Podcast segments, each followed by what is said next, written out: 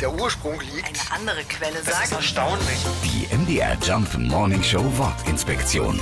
Triumph.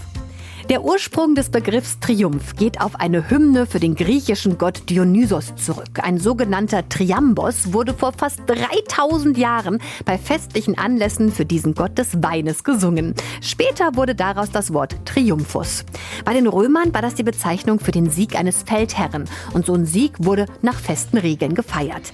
Der Triumphzug fand in Rom statt. Der Triumphator präsentierte sich im Jupitertempel.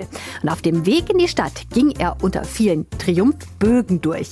Das Wort hat sich über all die Zeit bis heute gehalten. Wir feiern immer noch einen Triumph, wenn wir etwas Großartiges und Glanzvolles gewonnen haben, wie zum Beispiel das MDR Jump Osterfeuer.